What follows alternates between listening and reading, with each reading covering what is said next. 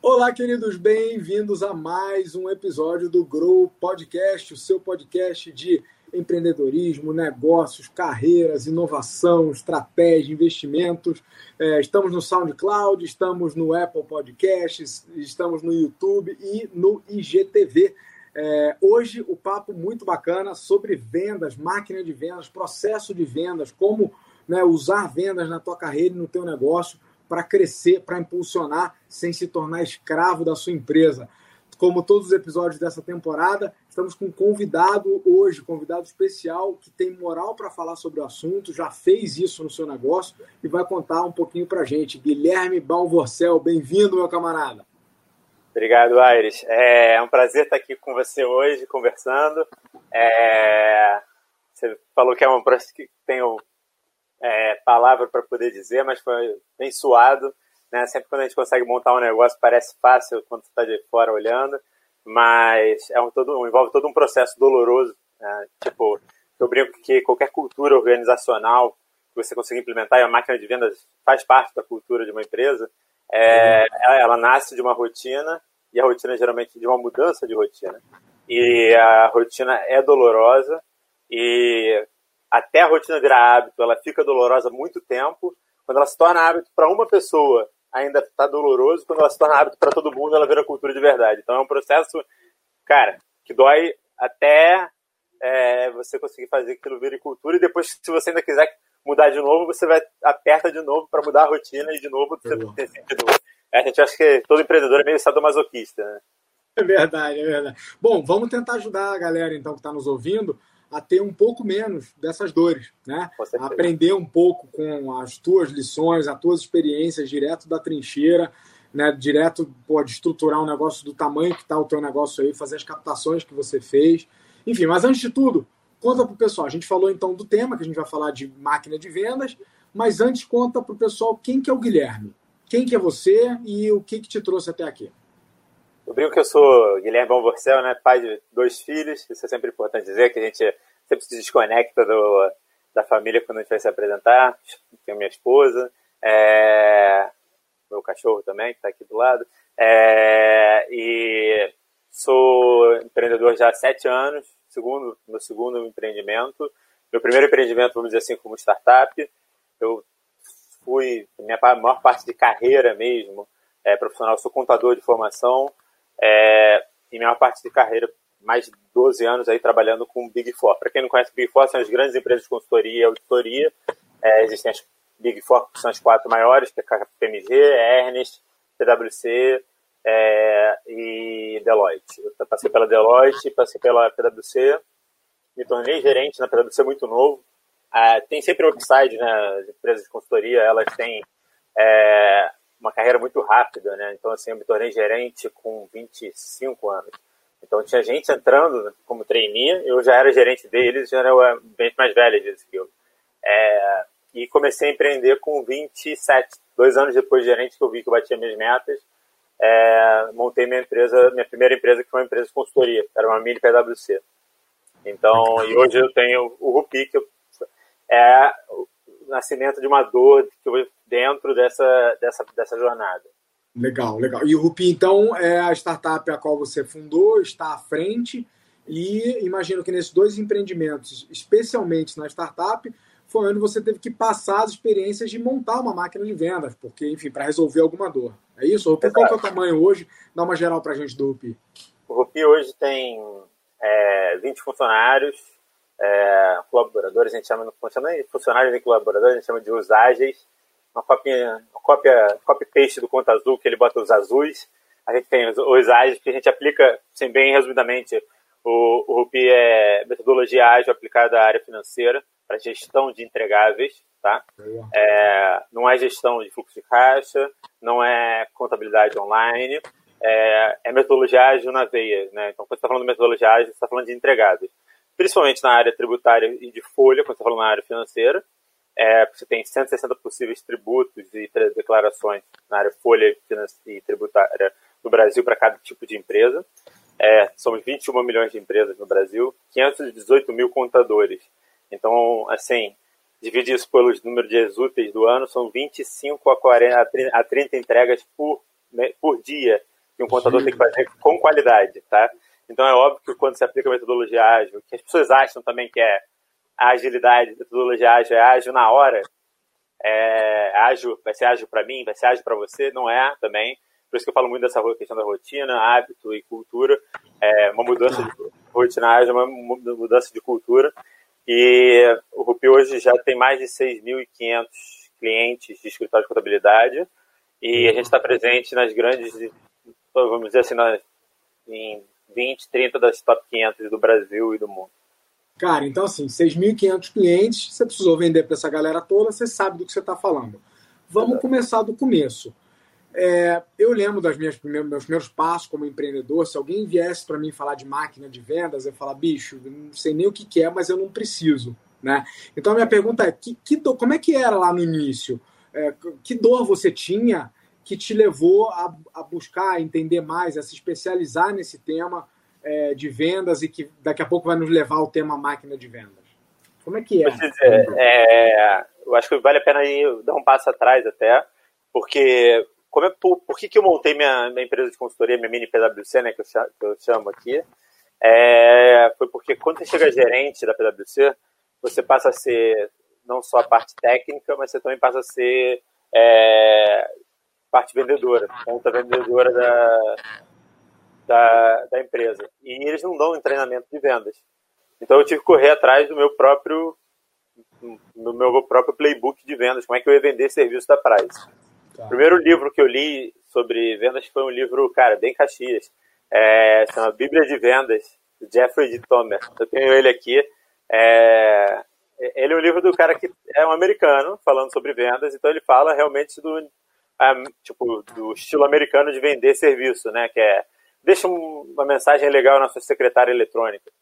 Tá, isso não era nem aplicável para mim na época já. Ah. Mas, é, mas ele falava coisas interessantes. Você prefere, o, o a pessoa que está comprando, ela prefere comprar de uma, de uma pessoa que ela conhece, de um amigo, do que ela prefere comprar principalmente serviço do que, alguém, do que um desconhecido que tem cara de vendedor. Ela quer sentar e comprar do amigo e não do vendedor, ou de quem ela confia. É, então eu bati muito pra, na praia para bater minha meta, eu bati minha meta rápido, até fui para rua, tomar café com todo mundo, me aproximar das pessoas, pessoas que hoje em dia são até investidores do UPI, é, e vendia na, na marra. É. É, na, minha, na minha empresa fiz assim também, cresci, fiz 400 clientes, tinha 400 clientes é, é, girando, 200 clientes recorrentes na, na empresa de consultoria, é, que é legal, né, para uma empresa de consultoria, e eu visitava cada um, cada um deles, toda hora, o tempo todo, para poder encaixar e achar um novo trabalho. Quando eu montei startup, era a mesma coisa, só que a diferença era o ticket, né? Quando eu estava vendendo uma empresa de consultoria, eu, eu gastava lá três cafés ou, ou, ou, gastava uma viagem, eu tinha um hotel, atendia um hotel em, em Angra, então pegava o carro e ia a Angra para vender, né? Todo mundo pensando na praia de Angra, não, eu ia trabalhar, de caminho social, é, para vender um projeto, mas o projeto, quando vendia, era um projeto de alguns milhares de reais ou dezenas de milhares de reais. É, e como founder, o primeiro, eu acho que todo founder passa por isso, não é um erro. É, o erro é quanto tempo você fica preso a isso, né? É, você acha que você vai é, você vai para fazer a mesma coisa, vai bater de porta em porta e vai vender. Só que o meu produto custava no máximo 49 reais por mês. Então, assim, eu gastava tempo, tomava café, conversava, business, não sei o quê, 49 reais por mês. Foi até assim, na verdade, que eu conquistei um dos meus empreendedores maiores, mais sucesso, que é foi o Alfredo. É, Alfredo Soares, né, da Bora Vender aí, porque ele ligou, ele fui bater um papo com ele, ele falou, cara, você pode me encontrar amanhã? Eu falei, não, amanhã eu não posso, porque eu tô indo visitar um cliente. Aí ele, tá bom. Aí quando a gente se encontrou, ele falou, e aí, fechou o cliente? Eu falei, fechei. Ele, quantos, quantos, quantos, quantos você fechou? Eu falei, ah, o cara tinha um CNPJ, 49 reais. Ele falou, cara, se desmarcou uma reunião com o investidor para fechar um cliente 49 reais. Eu falei, é. Aí ele falou, tá, é nesse cara que eu vou investir. É raiz. Tá. É. que legal. Tá, mas peraí. Então, a lição que dá para tirar disso aí é o seguinte. Você vinha de uma escola de vendas, né, que funcionava muito bem num tipo de, de produto, né, do serviço que você vendia, com o ticket que ele tinha, e você chegou, ficou claro no início da tua startup que isso não ia escalar. E que sem vender você ia se desmontar, não ia chegar a lugar algum né? Que é uma coisa que assim eu tento falar para todos os empresários, a galera que está nos escutando, é, e até para profissionais de carreira, né? Também acho que é um conceito que dá para levar para a carreira, porque você também é um produto, né? Você tem que se vender e mostrar o seu valor, né? E quem não faz isso, cara, dificilmente tem sucesso no longo prazo. Estou falando especificamente de negócios, sem vender o negócio cai. E ficou claro para você que não ia rolar mais essa venda pingada de um a um, dependendo de você. É isso? É essa a missão? É, essa lição com certeza. É, e eu concordo com você. Assim, é, ou a empresa está vendendo e crescendo, ou ela está caindo. A empresa está zero a zero, ela está caindo. Uhum. É, então, assim, eu tenho essa, passo isso para todo o meu time. É, tem alguns, tem alguns obrigatoriamente no onboarding do meu time, não importa se é o time de vendas, eles têm que assistir um vídeo é, do All Blacks fazendo a raca, tem um vídeo de vendas também que eu gosto que eles assistem, tem um vídeo de Kanban que explica o que é metodologia ágil. E exatamente um de vendas fala exatamente isso. Que, cara, se você não vende, se você hoje não está vendendo, pelo menos uma conta, você, cre, você, uhum. você diminuiu um dia.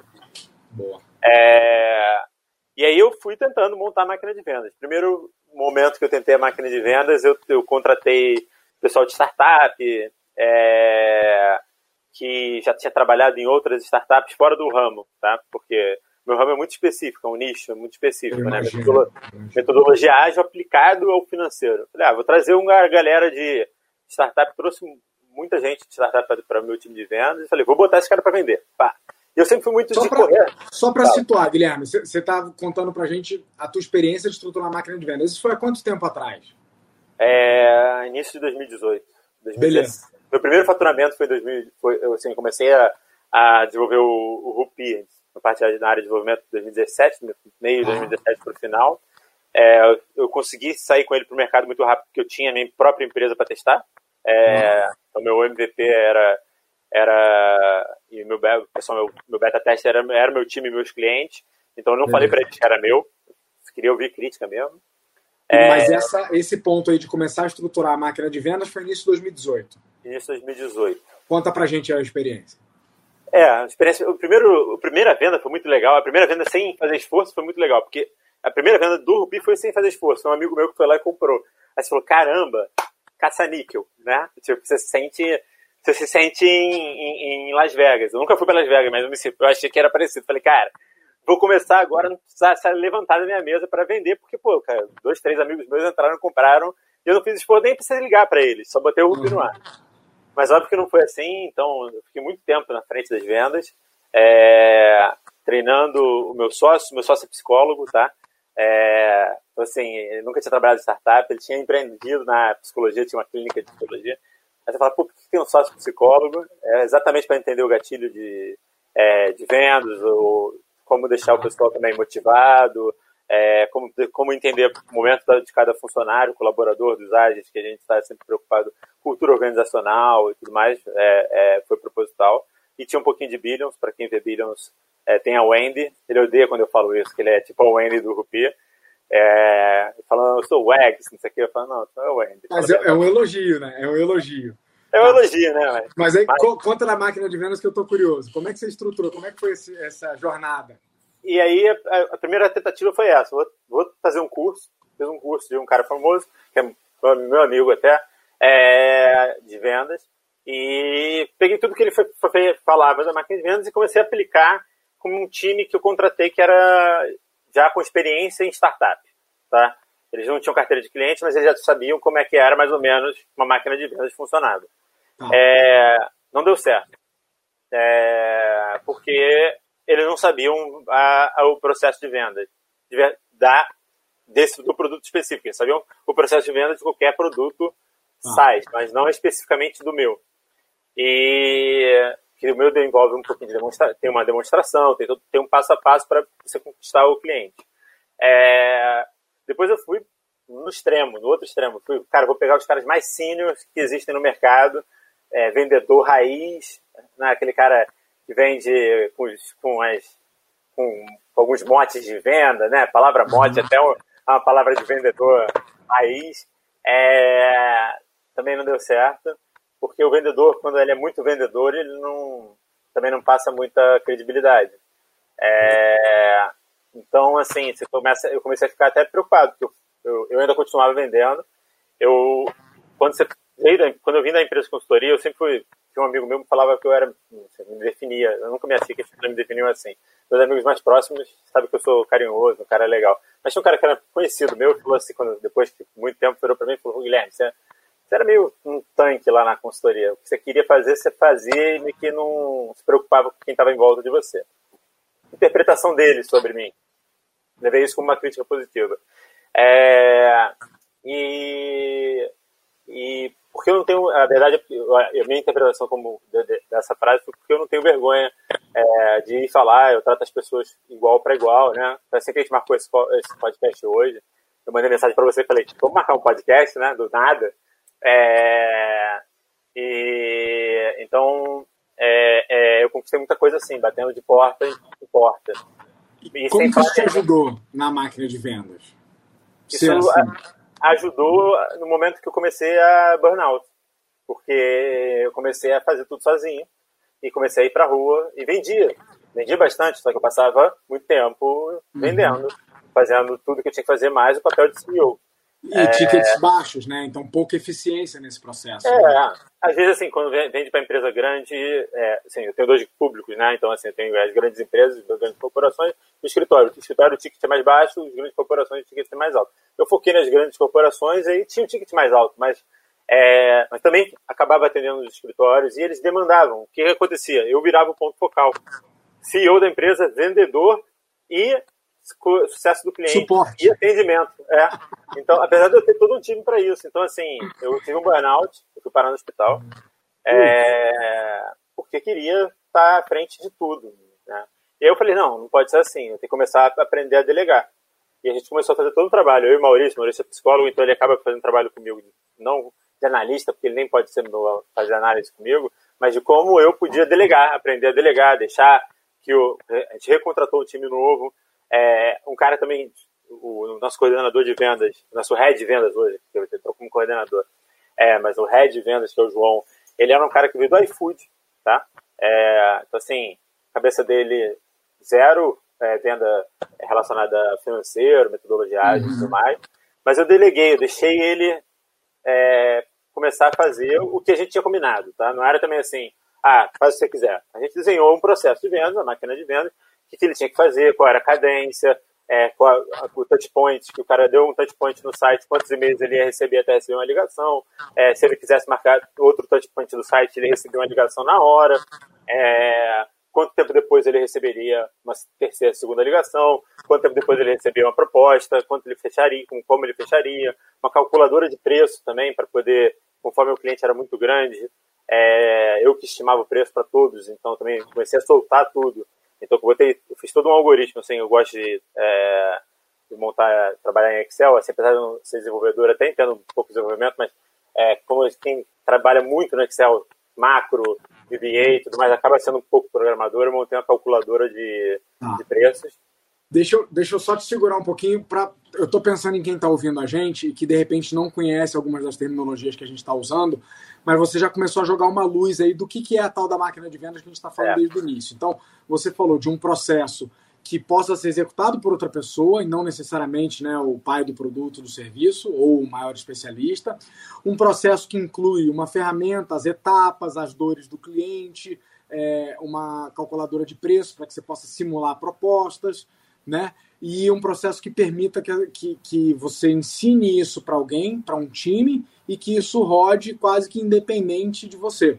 É isso? Então a máquina de vendas une um processo de vendas um time bem preparado, um conhecimento do cliente, para que a sua empresa cresça né, a carteira de cliente. É mais ou menos por aí a tua visão? Com certeza. É, eu acho até que e cada e não, e não existe uma fórmula mágica, né? Ah. Todo tem, tem muita gente que vende a fórmula mágica na máquina de vendas. Existe técnicas que você tem que pegar, pessoas muito renomadas, é legal. Você pega e você adapta para o seu negócio. Porque, por exemplo, é, vou te dar um exemplo o, o, do, do, do, meu próprio negócio. Se você usar Instagram para entrar em contato, não vai funcionar tanto. Então, o Instagram não era um, não era um canal. É, outra coisa é, a, o meu tem uma calculadora de preços, então assim, é porque conforme você vai aumentando o número de, de empresas dentro de um escritório, dentro de uma empresa, ele tem um preço diferente. Se ele está no Sudeste, é um preço diferente do Nordeste. Então, assim, como é que eu ia precificar isso tudo? Então, é, não existe um, a máquina de vendas perfeita, mas a máquina de vendas é o que você resumiu muito bem, que é assim, é um conjunto de processos definidos em, também em conjunto com o teu time. Não adianta você, founder, querer montar sozinho, porque você não vai montar, porque você vai montar, você uh, vai querer replicar você. Entender que as pessoas vão errar, as pessoas vão é, vender errado, que é na tua cabeça como founder, que não está errado. É, eles vão ter sucesso, porque assim, a primeira venda deles eu achava assim, cara, vai dar ruim, porque é, eles não estão falando das palavras-chave, dos gatilhos mentais que eu falo. É, e vendiam, cada um vende do seu jeito. É, mas, assim, processo de vendas, cadência, como obter os leads, né? Então, assim, é importante também o processo de obtenção de leads para que é, você tenha leads constantes que você possa continuar ligando e falando, e entrando em contato. Por exemplo, outro exemplo que não coube, não, na minha empresa. É, a minha empresa não precisa de SDR. SDR, para quem não sabe, é o qualificador de clientes. Ele vai só ligar e falar: Oi, você é um escritório de contabilidade mesmo? Você está disposto a estar tá, tá com necessidade tal, tal e tal, para poder qualificar o cliente e ele virar de lead, virar um SQL, um, um Sales é, Qualified Lead, né? É, um, em português é um, lead qualificado para você poder vender. É, a gente não precisa disso. O próprio cara de vendas vai qualificando e já vai trabalhando com ele, que já é uma forma de pular etapas. É, mas tem empresa que precisa do SDR para poder não perder tempo. O SDR é mais barato, né? Do que um cara de, um, uma pessoa de direto de um vendedor. Claro. É, então, assim, entender que cada depois que você desenhou esse processo, depois que você trouxe seu time, depois que é, a ferramenta também tem que estar madura o suficiente para receber isso tudo, né? Para estar tá, é, uhum. é, rodando, rodando a máquina de venda. Depois tem ainda o onboarding, que é tipo como que o cliente fechado ele é recebido dentro da sua ferramenta, né? E também não pode ser jogado dentro da ferramenta. E eu acho que uma das maiores lições é para estruturar, tem aqui né, a pergunta, como estruturar? A maior lição é estudar, né? Tipo, máquina de vendas, se você botar no Google, tem N modelos, N pessoas que são capazes de te ensinar um pouquinho sobre isso, mas você estudar com o seu time como aplicar para dentro da sua realidade, delegar no sentido mais puro da palavra, cara, que é você confiar que aquela pessoa vai seguir o processo que você definiu junto, e também se você não definir junto, a pessoa não engaja, é, então tem que, tem que incluir o pessoal. E às vezes a pessoa vai falar uma, alguma coisa que você não concorde. Tipo, ah, não, cara, olha, isso nunca funcionou comigo. Você tem que deixar ele acontecer pra, com ele. É, porque às vezes tem coisas que você fala assim, cara, isso todas as vezes que eu falei essa frase para vender, é, eu não vendi. Aí você fala assim, aí, aí, o cara desenha o pitch de vendas dele, ou é, é, o spin selling, que né, o spin, para quem não sabe também, é um conjunto de perguntas que vai, vai, vai engajando o cliente. Uhum. É, então, assim, ele desenhou perguntas e eu falei, cara, essa pergunta aqui vai dar ruim. Porque sempre que eu fiz essa pergunta aqui, eu perdia. E... Mas eu falei, cara, eu vou confiar. Deixa ele ir, porque se, se não der errado, ele vai aprender e vai tirar. E, cara, incrivelmente com ele funcionou. Por quê? Porque cada um tem o seu estilo de vendas, cada um tem seu estilo de chegar perto do cliente. Porque a venda, de novo, a venda, ela é ela é uma. É, você até estava conversando no, no, briefing, né? Não tem uma matéria na faculdade de vendas, negociação. É, vendas, certo? Durante muito tempo foi considerado um dom, né? Você não, não tinha como aprender dom. É, ou você era um bom vendedor ou você não era um bom vendedor, você nasceu um bom vendedor. É, e hoje a gente tem uma ciência de vendas. Que aí é o desafio contrário. É provar que essa ciência de vendas, todas que a gente tem, se você estuda muito, tem muita ciência, vai para lá, vai para cá, Califórnia, Israel, cada um com uma uhum. ciência diferente, é você entender, cara, minha realidade é essa, é, e tudo mais, e aí você vai encaixando. Boa, boa. Cara, então assim, eu vou te. Eu listei aqui cinco lições no mínimo que você compartilhou aí, porque eu também estou aprendendo. Eu sou um grande crítico da, desse gap educacional, né? Da gente não ter aprendido sobre vendas em geral, sobre, como eu te falei, sobre vender-se, sobre vender produtos e serviços, sobre fazer uma venda elegante, venda consultiva, técnicas de essa ciência né, que tem aí. É, então anotei aqui. Primeiro, cada um vende do seu jeito, por mais que você tenha um processo né, estruturado, homogêneo, não vou chamar de padronizado, mas homogêneo, é, cada vendedor tem o seu estilo, o seu tempero, e isso conta como uma variável, como um fator na equação de venda. Segundo, ter uma ferramenta né, que ajude, que dê base a esse processo para que ele rode com cadência, para que ele rode, que ele seja mensurável, porque afinal de contas isso também é uma ciência, né? E ela é. deve ser medida, temperaturas, etc., níveis de cliente e tal. Terceiro, você falou de definir junto com o time, porque muito provavelmente eles não vão engajar num processo no qual não foram envolvidos, né? Achei isso muito legal. É aquela história do, do óbvio, mas se fosse óbvio mesmo, todo mundo estava fazendo, e não é isso que a gente vê por aí, né? Quarto, uma vez que você fez esses, esses, três primeiros passos, entendeu? Cada um vem de um jeito. Tem uma ferramenta, definiu junto, delegar, né? tirar a mão e deixar a coisa acontecer, porque a própria experiência, o funil sendo aquecido, ele vai se ajustar com o que funciona e o que não funciona. Adorei isso. E quinto, a venda não termina na venda, né? A venda termina no onboarding, quando o cliente né, entrou de fato, consumiu, vamos dizer, o valor, o benefício que ele esperava com aquela compra e se sentiu satisfeito, ou teve êxito e tal. Então, muita, achei legal que você falou nisso, porque muito vendedor só olha até o momento da conversão. Emitiu o boleto, né? Caiu ali, já era, corre para o abraço e você te, teve uma visão que no empreendedorismo a gente tem cada vez mais né, abraçado, de que pô, a venda boa é aquela que a pessoa que comprou já, já saiu satisfeita porque obteve o benefício. Sumarizei legal, tem alguma outra lição aí que você deixa pra gente? É, vou te dizer, o, essa questão do onboard é muito importante, foi, foi, eu tenho um churn muito, muito, muito baixo, tá? Exatamente por causa disso. Churn também é perda de clientes, para quem não sabe. É, o que você falou também, CRM é importante é, para mensurar, né? Ter uma ferramenta que você vai podendo mensurar o time, confiar. É, realmente tem perfis. Cara, acredite em todos os perfis, porque é, uma pessoa que vai vender para você ou para mim, ela são pessoas diferentes, podem ter discursos completamente diferentes do mesmo produto, né? É, ou vai vender para uma pessoa mais velha, uma pessoa mais nova. Então, assim, eu tenho, eu tenho gente no meu comercial que tem é, 19 anos, tem gente que tem 40 anos. Então, assim, por quê? Porque cada um vai fazendo, é, vai conseguir ter o teu público-alvo. Né? Eu me senti ofendido, tá? Só pelo, pelo range aí, mas tudo bem. Você podia não, ter não. falado que tinha alguém de 80, mas tá beleza. Tá não, mas é. é 40 é o novo 19, cara. Não, eu sei, eu tô nessa também. Eu entendi. Mas, entendi mas é, o 19 às vezes atrai o cara de 80, entendeu? Tipo, claro, de, claro. de se falar mais. De, o cara olhar e falar, caraca, é tecnológico mesmo.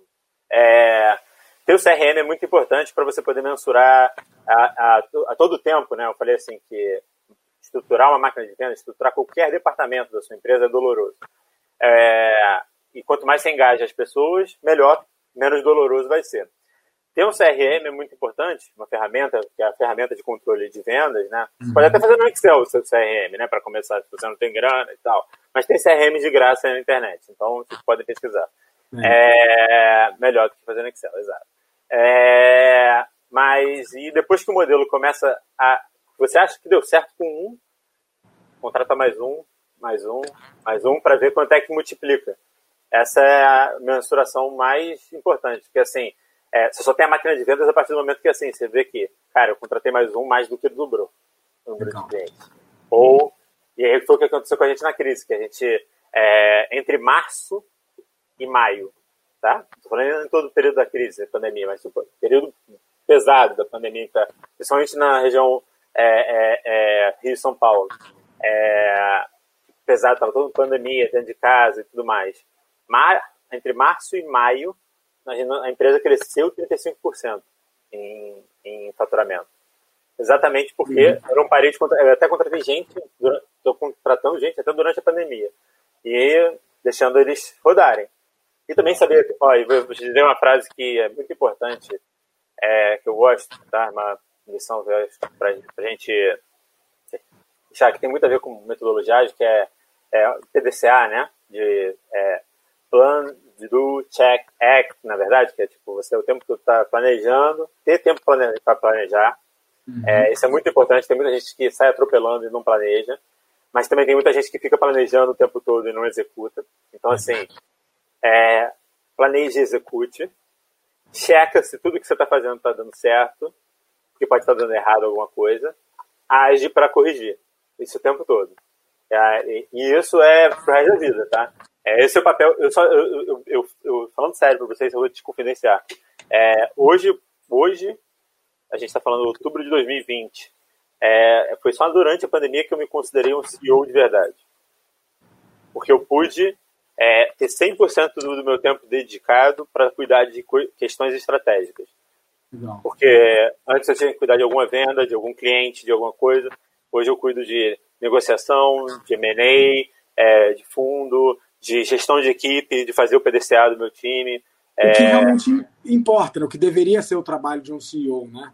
Sabe Sim. que essa é uma dor bem comum, assim, vários empresários procuram a gente ou fazem parte da mentoria ou lá da, do Grow Club, é, porque são CEOs por definição, né, por serem os líderes da, da, do negócio, mas ainda estão num papel muito tático, né, às vezes até operacional, entrando em reunião de vendas, né? A gente entende isso no início, né? quando a equipe é muito enxuta, mas depois de um determinado momento, faltou estruturar a máquina de vendas. Então, acho que as tuas lições elas vêm como uma, como uma luva aí para o pessoal que precisa se libertar né, do, do CEO tático, do CEO operacional e de fato focar no que importa. Porque enquanto você está fazendo venda, quem é que está olhando o futuro da empresa? Quem é que está olhando cultura? Né? Quem é que está olhando, como você falou, uma fusão, um investimento? Legal. E aí, um, um, uma sexta lição aqui que eu vou adicionar nessa, nessa lista é: você contou que isso aí levou dois anos. Então, a sexta lição é que leva tempo chegar num funil bem azeitado. Já que não existe fórmula pronta, tem muita tentativa e erro e empirismo, leva um tempo até o funil estar tá azeitado e você ter essa fórmula replicável para novas pessoas do time, né? Se eu entendi bem. Sim, com certeza. É, é, é o que, a gente estava falando. Tem, uma, tem toda uma ciência por trás, tem um monte de livros, Blitzscaling, Spin, objeções, isso aqui tem um monte. Se você quiser ler todos e aplicar tudo ao mesmo tempo, talvez não funcione na sua startup todos. E aí você vai ter que repensar algum modo. É, então, é, leva tempo para você entender o, qual é o, o, a, a pegada do seu, do seu time de vendas e da sua startup. Legal. Só, só, só para você ter ideia do, do, quanto eu me envolvia, eu me envolvi até em reunião de, de, de time de desenvolvimento. É, e hoje eu só me envolvo com um time uma vez por semana que tem uma reunião que eu criei, que é a reunião de cultura. É no final da sexta-feira, o último horário, que eu sento com todo mundo na mesma sala, cada um conta um pouquinho ponto alto, ponto baixo da semana, e aí, a gente, aí eu vejo onde eu tenho que. Tá, agora o cara contou um ponto baixo que é preocupante. Aí eu vou passar a semana seguinte olhando ali o que ele está fazendo, o time está fazendo, para ver se tem alguma coisa errada para consertar. Sabe que a minha última pergunta é nessa linha, cara. O assunto tá uma delícia. Se deixar, a gente vai longe aqui, né? Mas a gente tem o difícil desafio de ficar aí, dar um conteúdo de qualidade pro pessoal dentro de meia hora. E a última pergunta vai justamente nessa linha de cultura. É, se a gente falou que né, uma máquina de vendas, né, ela é um processo quase que orgânico de criação, você pode sim se inspirar nos outros, usar uma metodologia, né, é, ou contratar consultoria. Aliás, deve né, contratar inteligência, mentores sim. e tal mas que ele é um processo orgânico e que está diretamente entrelaçado com quem é a sua empresa e o que, que ela busca. Então está amarrado com cultura. Cultura de vendas. Dá para criar do zero, você consegue importar uma cultura, se copia a cultura. Assim, eu tenho minhas próprias meus próprios é, devaneios, mas eu quero ouvir você, com base na tua experiência do que você fez aí com esse baita negócio. Como é que cria uma cultura de vendas? Dá para criar do zero? Não, não é para criar do zero. É, se você tentar copiar, trazer alguma coisa pronta para dentro de casa, assim, pelo menos todas as vezes que eu tentei trazer pronto não, não deu sucesso. É para criar do zero. É óbvio que você tem que, assim, é, eu, eu tive, assim, nem oportunidade, eu acho que eu tive a, a esse jeito, meu jeito de ser, de, de ser expansivo, né? É, eu tive o, o, a felicidade de ter, de ter mentores muito bons mentores na área de vendas, que eu acabei não precisando contratar consultorias, mas mentores que me guiavam nisso. Toda vez que ele falava, faz isso, às vezes não podia não, podia não, não deu certo, porque eu fazia exatamente ipsis literis que ele estava falando, né? É, cultura se cria ao longo do tempo. É, e, se, e com medi sempre medindo, está trazendo resultado, não está trazendo resultado. E aí, além disso, a cultura da tua empresa depende das pessoas que estão lá dentro. Porque se você não tiver com a pessoa certa, a cultura vai também para o lixo, né? É, se a pessoa é aquela pessoa que é líder negativo, tudo vai dar errado, não vou conseguir vender, cara, esquece. Se o cara é, pô, eu vou vender, vou conseguir vender o máximo, vamos lá, time, não se desanima e tal, é, você começa a criar uma cultura. Então, não existe fórmula perfeita de cultura, existe a preocupação. Eu não tinha, na minha empresa, primeira empresa, eu não tive a preocupação de cultura nenhuma. É, porque eu vim de uma empresa muito grande, o PwC, é, e lá você respira a cultura, né? Você não está de gravata, não vai ser o teu chefe que vai chegar, era terno e gravata lá, né? É, não vai ser teu chefe que vai chegar, ou de barba, nem podia fazer barba assim como a gente tá, tinha que ir, zero, tá? É, na minha época, eles até, tipo, vinham, estava bem barbeado, é, não podia nem uma barba bem feita é, mesmo, era tipo, como se vestir. Tinha que se vestir de gravata, botão fechado. Se você tivesse com um botão aberto ou sem gravata, não era o teu chefe que ia chegar lá e você não tá de gravata, vai ser mandado embora, avaliação ruim. Era o cara do lado, falava, cara. Era o ambiente, né? O ambiente. bota a gravata aí, cara. Vai, vai dar. Então, assim, quando eu montei minha primeira empresa, eu não me preocupei. Eu saí fazendo, sem planejar, sem cultura, sem nada. E deu no que deu. Tomei multa, tomei. É, senti a dor para criar o Rupi, que é, é, a solução de metodologia ágil para é, a área financeira e escritório contábil é, que eu me preocupei do momento zero em ter cultura, tanto é que eu tenho um sócio que é psicólogo e cuida só disso o tempo todo junto comigo. A gente bate, a maior, a maior parte do tempo a gente fica pensando como é que a gente quer que os nossos times sejam recebidos, como os nossos clientes sejam recebidos, como é, eles querem ser atendidos no telefone, como eles querem ser falados no, no e-mail. O e-mail está muito formal, o e-mail está pouco formal. É, cara, tudo a gente passa isso discutindo. Cara, excelente. Queridos, vocês ouviram direto do homem, Guilherme Baum Vorcel, é, contando um pouquinho da né, trajetória dele como empreendedor na RUP, um pouquinho do passado dele em Big Four, as lições que ele aprendeu né, fazendo cagada e depois aprendendo a fazer direito, dando atenção para as coisas que são importantes. É, eu, Guilherme, acho que posso falar que boa parte dos erros que você cometeu, eu cometi também. É, não aprendi vendas, né, boa parte do que eu sei de vendas é, foi depois de burro velho, de passar a atenção para a ciência que é, mas não, não me considero um bom vendedor, ainda acho que tenho muito para aprender, mas acho que você deixou umas dicas importantes sobre mais do que se tornar um vendedor, porque a gente já teve outros convidados que falaram sobre isso, sobre se tornar mas você falou muito sobre o processo de vendas, sobre como vendas é uma competência, um pilar da tua empresa, independente se você é ou não. Na verdade, se você for um bom vendedor, você corre até a tentação do contrário, de você continuar envolvido no processo de vendas é. para sempre, né, cara? Ficar escravo dele. Então, talvez uma grande bênção para mim seja que eu não sou um ótimo vendedor, precisei botar alguém para cuidar disso. Obrigado pelas tuas colaborações, obrigado pelo teu tempo. Onde é que o pessoal acha você e acha a Rup lá? Dá um recado final aí pra gente. É, é nas redes sociais, eu tô sempre no, no é, Instagram é Gibão Vorcel, meu sobrenome não é fácil. B-A. Eles vão ler aqui. Eles vão ler aqui. Vão ler aqui. Então, Guilherme Balborcel no LinkedIn, Guilherme Balborcel no Instagram. É, no Instagram eu tenho um, para quem é contador ou amante da área financeira, eu tenho um Instagram específico, que é Contabilidade por Amor S2. O nome é Caxias, mas é, tem bastante seguidor. É, uhum. E eu acho que o último recado, posso dar? Dá, por é, favor. Você falou? Eu, eu sou exatamente isso. Eu, eu me acho um bom vendedor, tá? E isso foi horrível. Porque hoje em dia eu não brigo para ser um bom vendedor.